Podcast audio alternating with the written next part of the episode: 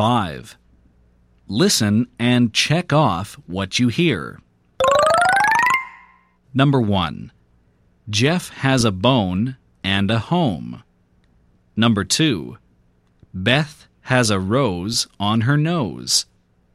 Number 3. There is a hole on the road.